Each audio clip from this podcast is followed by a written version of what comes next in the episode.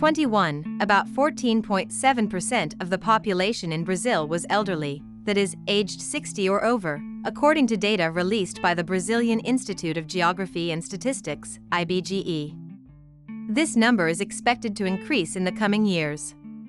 A projection by the Institute for Applied Economic Research, IPEA, points out that, by 2100, the percentage of elderly people in the country will rise to 40.3% of the population. And this portion of the population also consumes.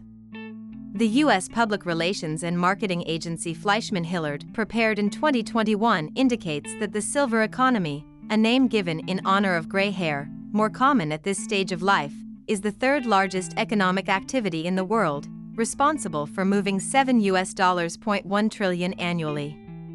In Brazil, the silver economy generates BRL 1.6 trillion per year. And that volume will continue to increase as the country's pool expands. In the projection of Fleishman Hillard, by 2060, there will be 73 million elderly people in Brazil.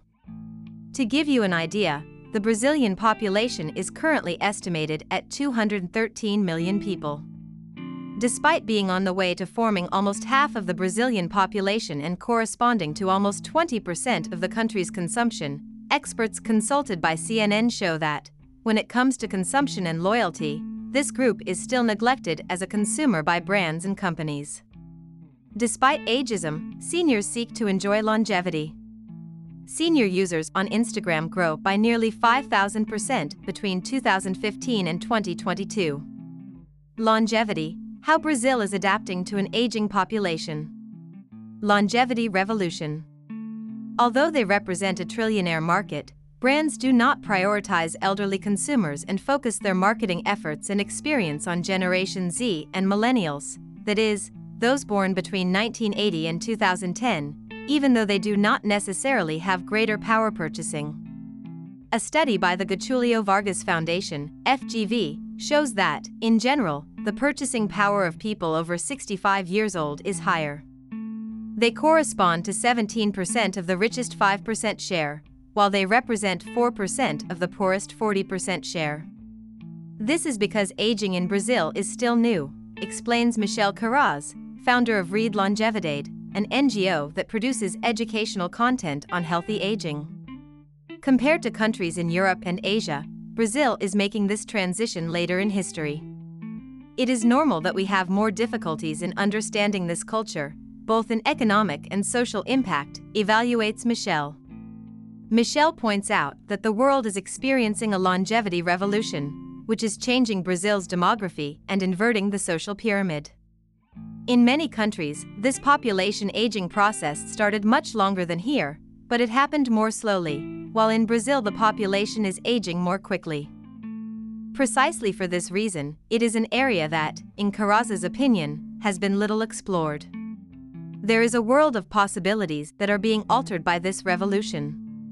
And companies are not looking at that, he says. Cultural stigma. Despite the changes in the social pyramid, the cultural stigma still exists between this consumer group and brands.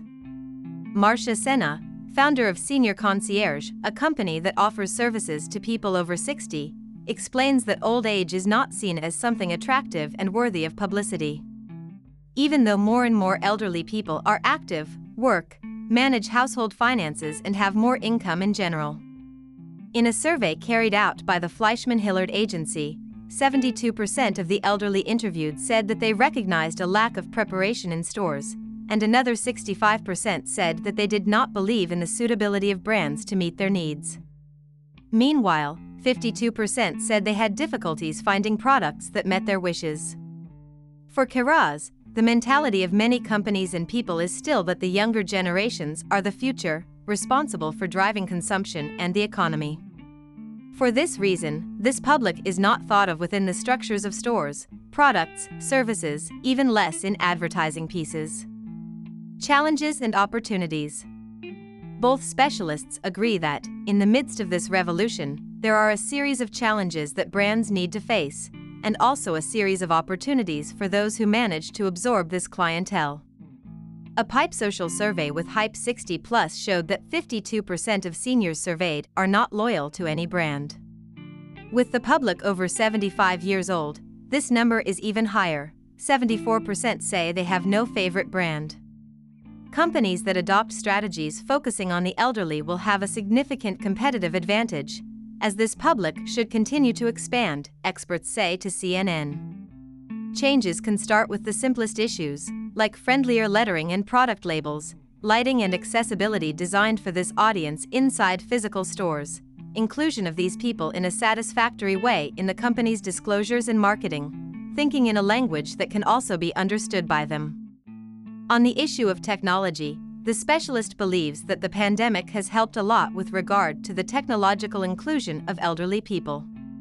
Although they need training and encouragement, they are ready. It is only necessary to adapt the language and forms of communication. A survey carried out by Data 8, the core of Hype 50 Plus, shows that, of respondents over 65 years old, 78% say that the internet is present in their daily routine.